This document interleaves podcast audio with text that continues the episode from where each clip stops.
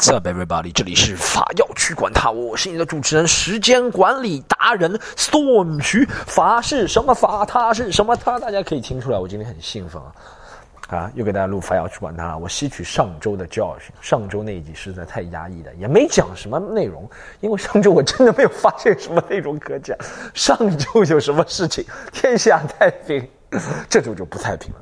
这周一夜之间，the world is upside down. Everybody，为什么要说我是时间管理达人？因为我今天是，我现在在我们办公室，不是给大家说了吗？我们租了个办公室，现在办公效率蹭蹭蹭的往上，现在年营业额要突破一亿了。我们公司，那个不是，就是我们办公室旁边有个地方茶吧嘛，现在没有人，我专门可以。录节目这种你知道，然后很兴奋。为什么？今天发现个时间管理的好办法，就是我录，凡要管它差不多四十五分钟或者五十分钟左右。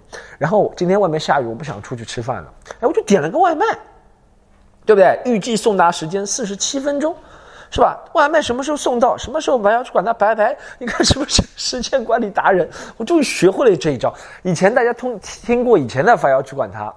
就有那个知道以前还要去管他，我里面说过，我说我不理解我那些朋友特别牛逼，他们下了高铁之后就开始点外卖，到家正好能吃。我今天终于尝试到这个快感，这很有成就感的，你知道就你在做什么事情前面有个奔头，你的奔头就是能吃到外卖。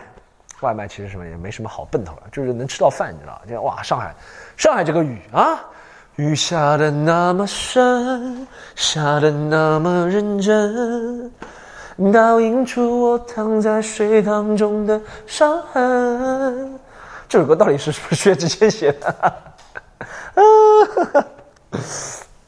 这个雨真的是特别的烦人，也没有暴雨，也没有到暴雨的程度，但就是中到大雨，你知道吗？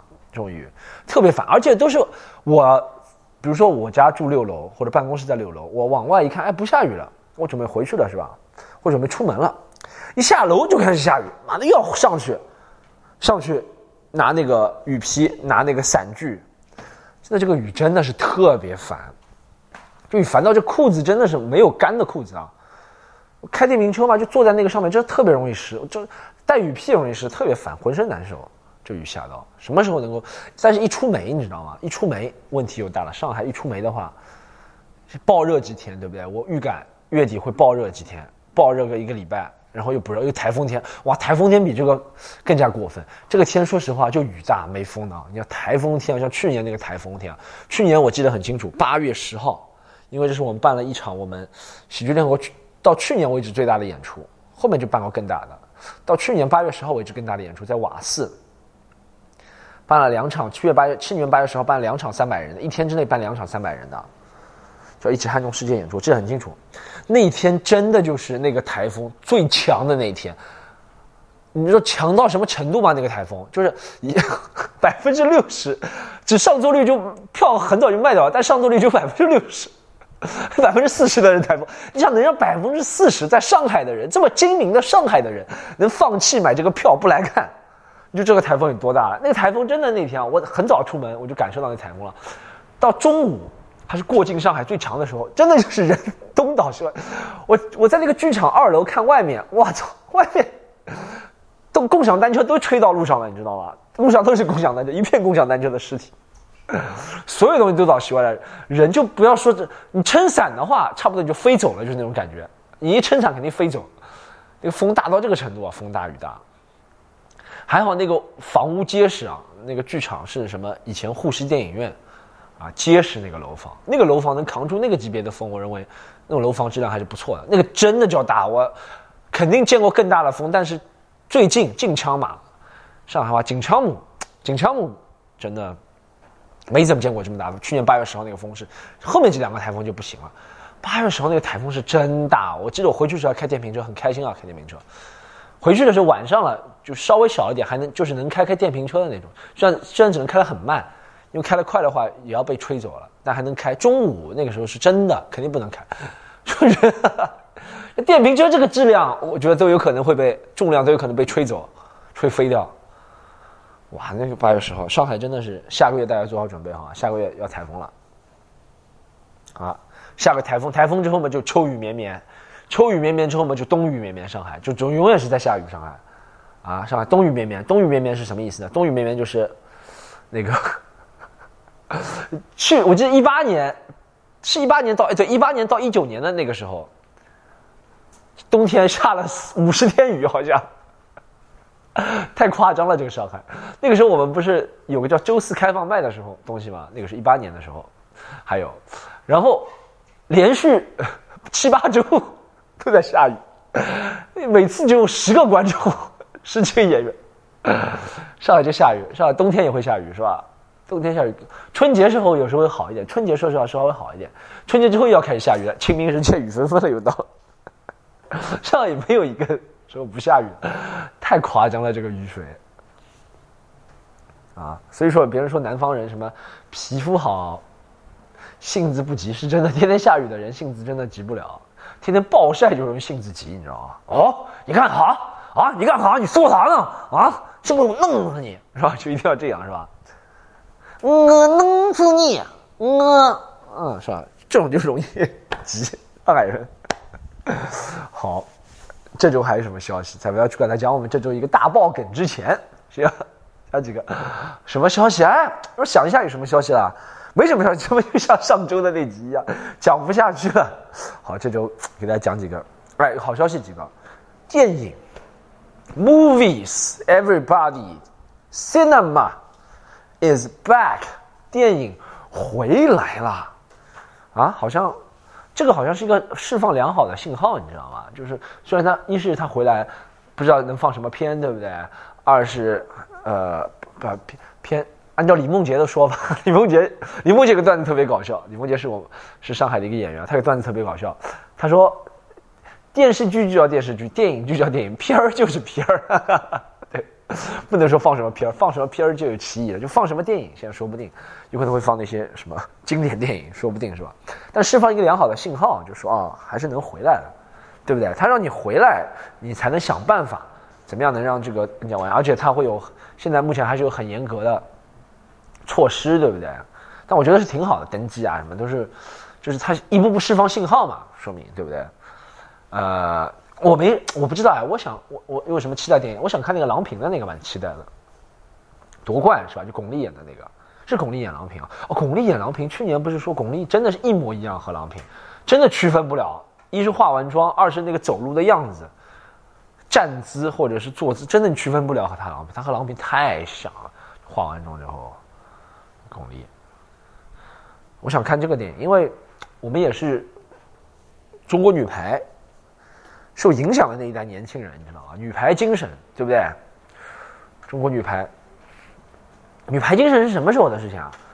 女排精神是八十年代，那是我爸妈受影响的，我还那个时候还没出生呢。女排精神的时候，但在我爸妈经常说这件事，从小到大，每次看到女排，以前看小鹿纯子的时候，就说中国女排精神其实是受东洋魔女。影响吧，是七十年代末日本女排先出来，然后到八十年代的时候，中国女排在随着有郎平，还有以前那个谁，反正有几个人我都忘了名字，什么小慧啊，反正就几几个人的名字，随着他他们的崛起，然后再出来了。然后以前看小鹿纯子的时候，小鹿纯子大家看过吗？小这个电影这个电电视剧应该不叫小鹿纯子，应该叫什么排球女将？对对对，大家应该看一下。大家如果想看经典的日剧，关于运动。关于集体精神的话，看《排球女将》，《排球女将》真的很好看。那个时候就八十年代拍的东西啊，八十年代拍的东西啊，就达到奥特曼级别的东西啊，真人。日本特效真的蛮牛。八十年代小鹿纯子，我就记得那个时候特效很牛逼。就他小鹿纯子 这个电影，这个电视剧《排球女将》，号称排球界的篮球火，就是 你知道大家看过篮球火吗？里面什么袁大英，里面有有有罗志祥，还有谁啊？吴尊是吧？吴极尊。就扣篮会在风中空中飞个几十圈是吧？然后什么前滚翻后滚翻扣篮，那个时候小鹿纯子就会做。小鹿纯子八十年代，就什么十字劈扣，人在空中翻几圈然后也扣，还是带火的，你知道吗？他那个像游戏啊，那日本人那个时候概念真的是超强。八十年代就做出这种就跟电子游戏一样的电视剧啊。以前九十年代教育频道经常放，经常看，每次看的时候我妈就跟我说啊，什么日本那个时候排球先起来了，然后中国也起来了，然后东亚。排球都起来了，所以那个会有点影响我的，你知道吗？所以想看是比较期待看这个呃夺冠这个电影。还有的话，可能商业剧的话，不知道哎，就那个《唐人街探案三》商业剧，因为我一二都去电影院看了，就一真的是挺挺好看的，二就说实话，哎，后面感觉挺敷衍的，你知道后面就感觉前后说不通，后面就感觉像大片那种感觉。一还是真的是用心写剧本，用心的一个侦探片。二，但既然两部都看了，还想看看三，这就是为什么看《开心麻花》第一部，确实记得在《开心麻花》第一部看那个，呃，那个叫什么？《开心麻花》第一部电影叫什么？就沈腾、马丽的那个叫叫叫沈腾、马丽，沈腾，让我想一下，沈腾、马丽第一个电影，马冬梅那个电影叫什么？《夏洛特烦恼》对，就《夏洛特烦恼》对。看完《夏洛特烦恼》真的觉得很搞笑，你知道啊？开心麻花电影，而且现在看看《夏洛特烦恼》也是真的挺搞笑的。我就是觉得，就算你现在看《夏洛特烦恼》，你知道它的梗可能过时，不能说过时，就现在肯定很多人在翻拍它。但你看的时候，你会去想当时那个情景，你想当时没几个人翻拍他的那种梗，对不对？你还是会笑。但看后面的就觉得，哦，他是在用前面那些梗，你知道？人是会思考的，虽然变量不变量是不变的，对不对？但还是会思考。你觉得后面那几个电影就是在重复前面几个笑点，或怎么样怎么样的？我不点名点名那几个电影，但还是会去看。其实像《唐人街探案》也是，还有什么电影啊？好像哎，是不是说有两个国外电影？我忘了哪两个国外电影啊？我也没怎么注意，但，但我，我从一八年开始看电影会比较多一点嘛，就去电影院看电影，可能一个月会去一次吧，啊，其实已经成为习惯，而且看电影的时候真的挺喜欢一个人看的，你知道吗？其实真的挺喜欢一个人看，然后喜欢一个人看，然后喜欢那种晚上。坐在没有人的地方看那种，我看到我看那个就是坐在没有人的地方，那个那个那个那个那个那个讲那个北京儿的那个那个那个电影嘛，一部呃不是也是开心麻花后面的电影，但是任素汐和那个渣男演的那个叫什么？哎，半个喜剧，对，半个喜剧，我就是我记得那个电影里面好像只有五个人，一百多张座位的电影院啊，一两百张座位的电影院只有五个人，我感觉我就看了，然后半个喜剧，对对，我们就看了半个喜剧。然后半个喜剧看完之后，反正就觉得还不错，啊，然后好像半个喜剧是我最后看的一个电影了。有些烂电影在电影院看过，什么《捉妖记二》，好像《捉妖记一》还二，我看了就吐出来，妈！这种电影就不会再支持。我觉得第一第一印象好的话，后面还会支持的，你知道吗？对，挺喜欢，挺喜欢。我电影院回来是好事。虽然有严格的管控措施，但我觉得是一步步说明释放信号是在往积极的信号转。其实这就像什么信号？就有些人就吹毛求疵，说啊电影院回来，哎这个要管那个要管，还让不让人活了？什么等于什么？你开放了还让他们死？不是的，就像你，比如说你和你女朋友，大家谈过恋爱嘛？我觉得不是特别恰当例子。你和你女朋友两个人，对不对？然后比如说你做错什么事情好了，不能说出轨，做错什么事情让他不开心了，你把他哄回来，哄回来，对。他是一步一步哄回来了，他不会你一哄他，他就来来晚上来到你家来大干三百回合，不会，他可能你一哄他，他一开始不理你，对你都这样的呀，然后一步步第二后面开始理你了，跟你讲讲话了，但也不会怎么样怎么样，再后来他感觉啊好了，恢复那个感觉了，跟你开始撒娇了，跟你开始亲密了，怎么样怎么样，这都是有个过程的呀，这大家还不能理解吗？这不要在旁边说风凉话，我觉得能回来是一个好事，电影院。七月二十号，好吧。然后最搞笑的是，他说不是有上座人数的限制吗？我觉得这对某些电影来说是救星，你知道吗？像什么，像什么那个，呃，叫那个呃，那个叫毕志飞那个电影《逐梦演艺圈》这种电影，他有上座率限制是好事，他能跟投资人说，哦，不是我这个电影不好，是 上座率的原因。你知道他要。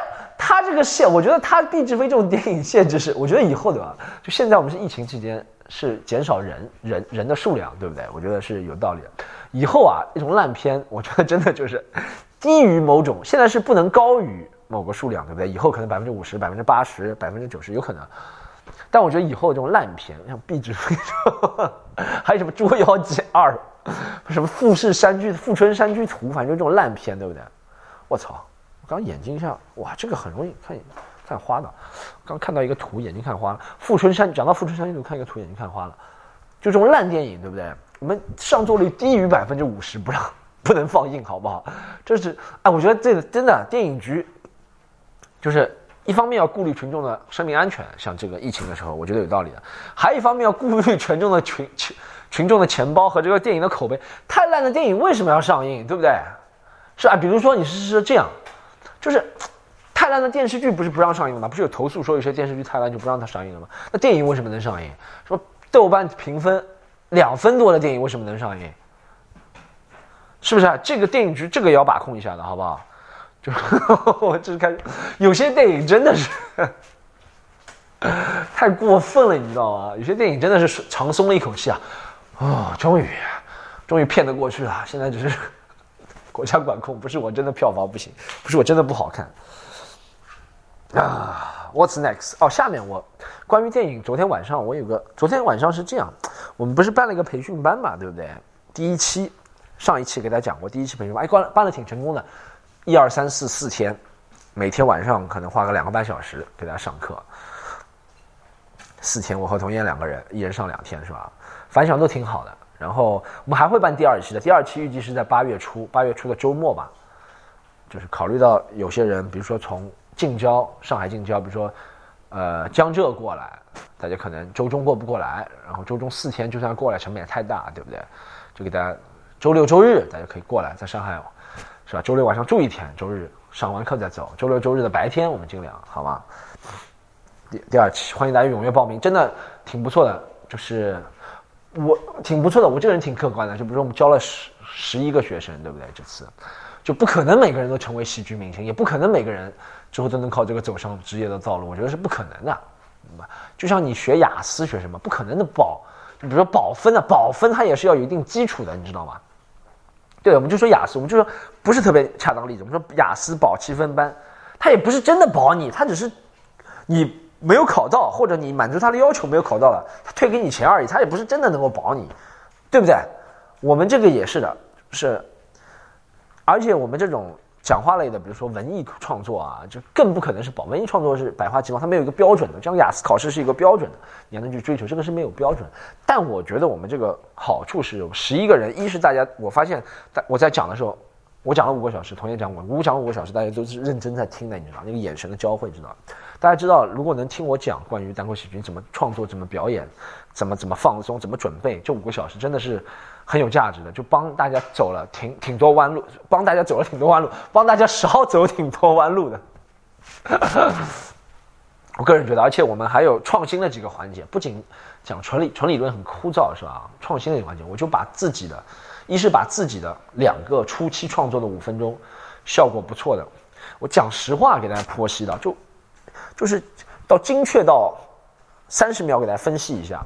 我这五分钟是为什么会想到这五分钟？这五分钟是在什么时间点想到了？之前我对于这五分钟的长哦，这十几秒就这三十秒的话，我之前是怎么一个版本？后面变成一个什么样的版本？怎么样我才确定这个版本是可以用的？我我下面一个连接点在找什么？对不对？然后再跟大家讲，就是其实这几个五分钟，我我实话和大家讲，有些比如说这五分钟里面，大家看上去像一个完整的，其实是三个。一分多钟拼起来了，怎么我能想到这几个能搭在这里比较合理，或者怎么能想到用这个类比去比这个比较合理？我在这个类比之前尝试过什么理论？反正这样子大家就能够非常给大家一个启发，就非常的好，你知道吗？我觉得这种启发是很好，就光讲理论确实是可以，但你画面感就少，没有什么启发。我们这个启发我觉得是不错的，这是我比较自豪的地方。上了四天这个课是吧？然后我们后面还会有一个。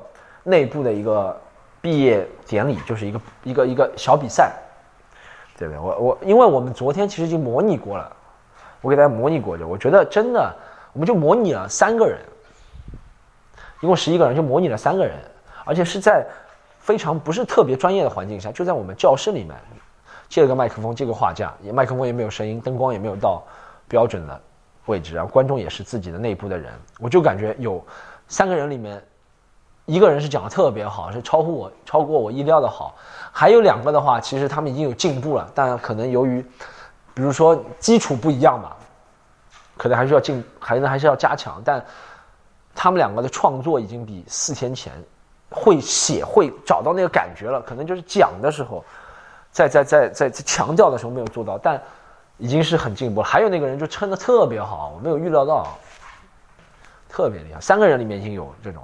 其实说实话，十一个人里面能有一个以后长得不错，能够经常站上中国常规商演的舞台，已经是很厉害的了一个比例了。我我，但我觉得这个班不止有一个人能够以后我们在比如说杭州啊、南京啊、北京啊、广州看到他进行上演，已经是很高比例了。你像我们，比如说哦，比如说按照现在计划，我们想两个月开三次班，对不对？那一年。就十八次班，比如说啊，我不知道到底能不能实现啊。那十八次班能够出十八个上商演的人，上中国各个地区上演的，哇，很厉害。中国哪有？你想十八个一年，中国这么多大俱乐部吧，有几个大俱乐部吧，也没有这种能力吧，产出十八个这种级别的演员。我是相信我们，希望吧，加油吧，好啊。这是提前给大家打个广告，大家怎么才能 参加？听了心动的话，怎么才能参加下一期的报名呢？就是关注喜剧联合国公众号，好不好？我们会发贴推文通知的。下期报名，但大家一定要手快，上期十一个名额，真的十一个名额，就真的不跟大家吹牛逼，四个小时就报完了，十一个名额，对不对？上次的价格也是有优惠，第二期价格还是应该有优惠吧？好不好？真的，我没有想到这么快，四个小时。四点半发推文的嘛，八点半八点四十几分就报完了，四个小时，大家不能犹豫，好吧？喜剧联合国公众号，盒是盒子的盒，这个公众号，好不好？大家不能犹豫，一定要一定要一定要，真的是一定要搞起来干起来，好吧？等一下，我看一下我的饭来了嘛？我想，因为那个点餐很近，有可能哦是来了。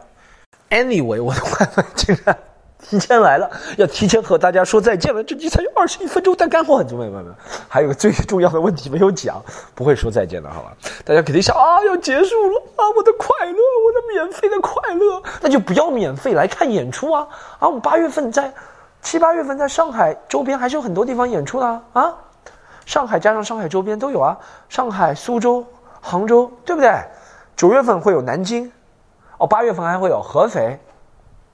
九月份再加南京，可能还会有其他地方都会有演出。上海是主阵地，大家买票啊！不要老是陷在这个免费的里面啊！啊，现在暑假了，还有随心飞，周末我们有什么理由不买？你告诉我，随心飞才两三千块钱，可以每个礼拜都飞，什么理由不买？啊，上海这么多全家可以睡，晚上钱都不，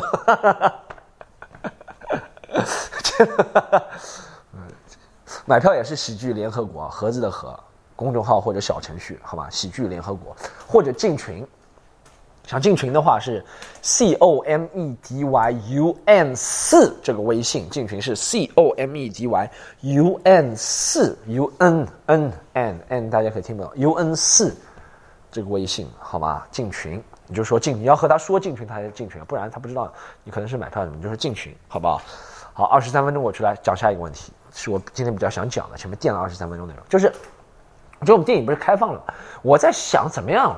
你知道，我作为一个忧国忧民的中国人，很优秀的一个中国人，忧国忧民的中国人就是很优秀，又又优又喜欢秀，是吧？很优秀的一个中国人。你看我讲那个谐音梗，最近讲谐音梗停不下来，我怎么养成了这个坏习惯？你知道吧？讲谐音梗为什么我会不喜欢讲谐音梗？我是觉得谐音梗真的不需要什么创作的精力加上创作的时间，你其实根本没在创作，你知道？你看我最近。真实的内容基本上没写什么，最近三个礼拜没写一个段子，因为真的写段子是需要思考创作，把把情绪拼在一起，把把把把把把你的思考拼在一起，再进行删减添加，在舞台上试，再再怎么样。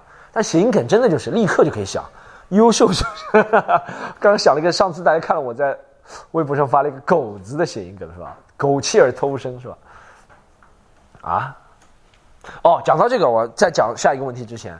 谐音梗啊，这些烂烂烂烂事情之前，我讲一下那个狗屁抖音抖真的这里有抖音吗？字节跳动人听着字节跳动听听着字节跳动，我真的不会再发任何一条视频了。是我们公司的人硬要逼着我发，我们公司员工我已经本来说过骂过抖音之后不想在抖音上发视频，他们说抖音最近开了一个什么扶持的项目，他说你去发一下。我已经两个两个他已经跟我说两个月了，我都没有理他。我说我我不大待见抖音是吧？这种东西。抖音上面的真的是内容，真的是一是太雷同，二是什么太太说实话真的太烂，你知道吗？都没什么思考，都是模仿模仿再模仿。我就说了很多遍了，抖音不想再骂了。然后他说两个月了，我说好吧，那我就就不想让公司人一直催我嘛，我就想啊，我们拍一条吧。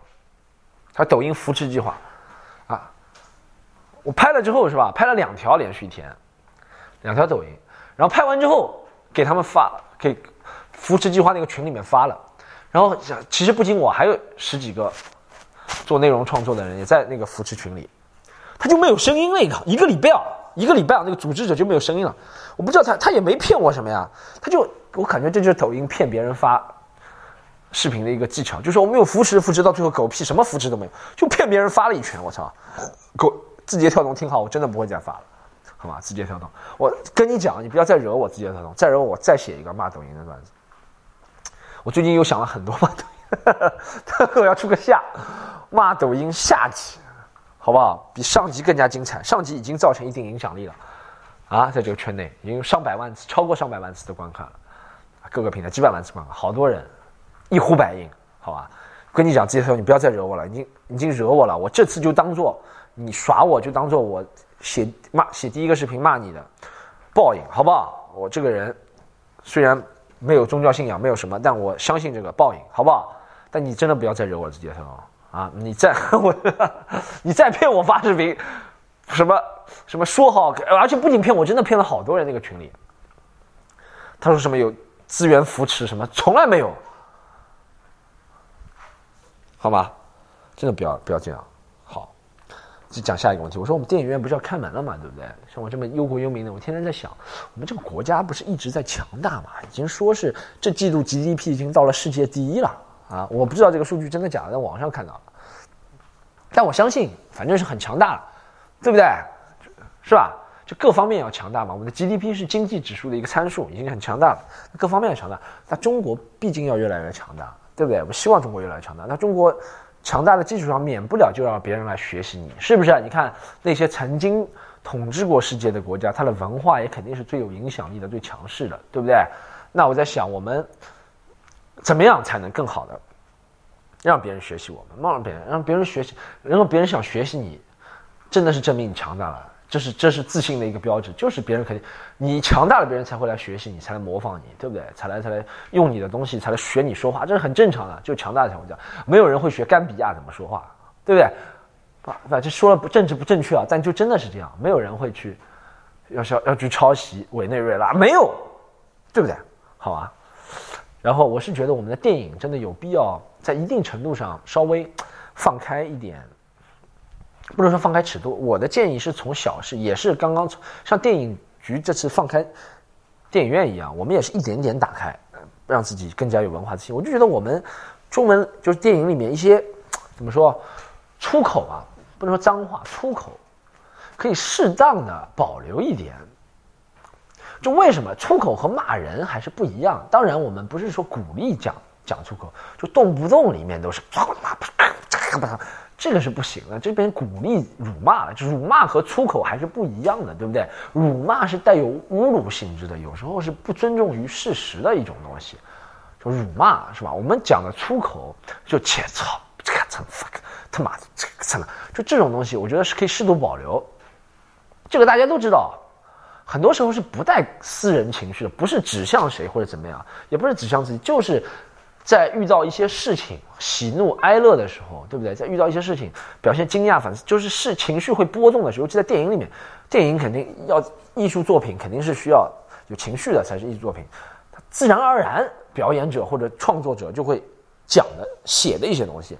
那保留有什么好处呢？这些东西，我是觉得，第一，能够让电影更加电影更加还原、更加真实，这些电影更加有传播，对不对？就适度的保留，更加传播这些电影，能够。更加让创作人员或者是演员能够演得更加爽吧，尽情的发挥。我们看的人，我也会觉得根据当时真实的一些反应情况，能够更加呃试图了解到导演或者是创作人员、主演在这个电影所表达的一个情绪。我觉得是对电影本身首先是一个好处，是不是？我觉得阉割版对电影不是有好处，阉割版它在在简就是莫名的就缺少一种元素，你知道吗？就真的人在喜悦、愤怒、失望的时候会说一些话，而且这句话不是有指向性的，只是会有情绪的宣泄。如果这个情绪越激烈，可能会对电影贯穿从始至终的那条故事线，我觉得更有更好的发展。这是我第一个从电影，电影我不是特别懂，不是拍电影，我是从一个观众的角度来说，可能会看得更加爽一点，对不对？我们毕竟不是支持一说一一直说中国电影在在在起飞嘛，对不对？是吧？什么从多少亿票房到多少亿，对不对？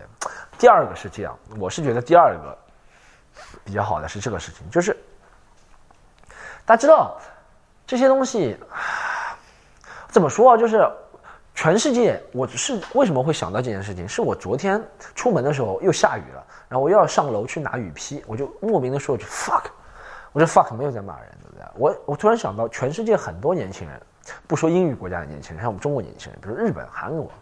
啊，西班牙、德国、冰岛、瑞士，啊，巴西、阿根廷，对不对？坦桑尼亚，很多年轻人，他在表达这种情绪的时候，是吧？就是那种切口，就随口那种出口，大多都是 shit fuck 两个词，对不对？为什么？是不是里面或多或少是受到美国电影？美国文化、美国电视剧的影响，那当然，它的文化到底强不强大，文不文明，茂不茂盛，有没有深度，我们不去谈。从这个 shit fuck 来谈的话，这就我就把自己站在摆在一个很低的位置了，对不对？我就很难赢了。我就如果我要去从 shit fuck 来证明这些美国流行文化强大，肯定不能证明它的强大了啊，有深度广度也不能，但至少能证明一件事情，说明它的辐射范围很广。是不是？因为全世界年轻人都是讲话说 s h fuck”，对不对？二是证明他真的是吸引力有点强。就像我在学讲讲讲，我在学英文的时候，都是我觉得一开始我想学英文啊，我我我现在回想起我那个时候，我高中时候读书不是特别好，高中毕业之后想学英文，就是那个时候一直听 Eminem 唱歌，对不对？后后面听到 Doctor Dre 啊，或者是那些 N.W. 啊，反正是那些那些那些美国说唱歌手在家看那些电影，搏击俱乐部那些电影，或者是昆汀的那些电影，对不对？你就觉得哇，里面的人他虽然讲的其他那些名词我都听不懂，但他在讲脏话的时候真的好帅啊！You got damn fucking right，类似的这种东西，我觉得好帅，我就想先从脏话学起。我们其实学方言也是。很多时候是从出口，不能说脏话，出口开始学起。就是别人经常说的，就是南京就是呵呵，到南京大家都学了首日记嘛，对不对？是吧？就是，对不对？那就是了不起啊！就是这些东西，这其实不是骂人，是不是？但自从我开始学，就从英文开始讲，我自从对这些东西感兴趣之后，出口感兴趣之后，我才会去学更多的关于它这个语言，语言承载了一个文化。你必须承认啊，它这个语言或者这个文化背后的一些含义，背后的一些呃语言典故或者背背后更深层的东西，是从这个引进去的，你知道啊？很多时候提起兴趣的，一开始提起兴趣的东西都不是非常。就像很多人喜欢看我们脱口秀，他也不是觉得哦，我们脱口秀背后含蕴含着什么深意，他就觉得哎就好玩，就在台上调调调侃观众好玩，后面他才会了解到感兴趣，才了解到里面的真谛啊或者怎么样。很多时候带着人引进去的东西都不是那么高明的东西，但是你需要这样的东西，你知道吗？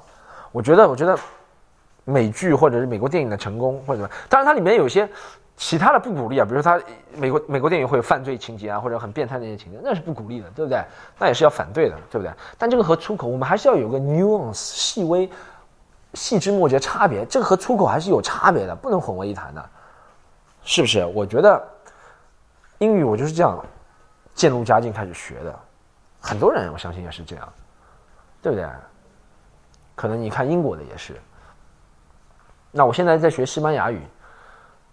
把奶是吧？有时候也会这样，是一般的，就是类似这样的也会想说这些东西，也是从这个，因为我想我我学语言，我现在又不考试，我学语言最重要是什么？就是让当地人，就是比如说我去当地或者和学说西班牙语母语的人交流，虽然我不能说很流畅，但我说一句地道的这个话，也不是骂谁，就地道的这种。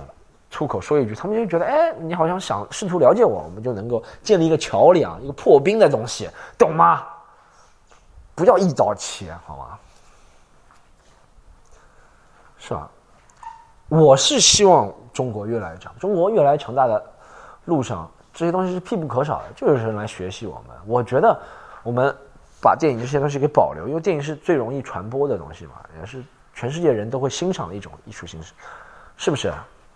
而且我想从电影泛指一个媒体的一个东西吧，就是我们我们我们很多这种文艺创作的作品嘛，都可以适当的保留这个，对不对？这个不可能成为我们的名片。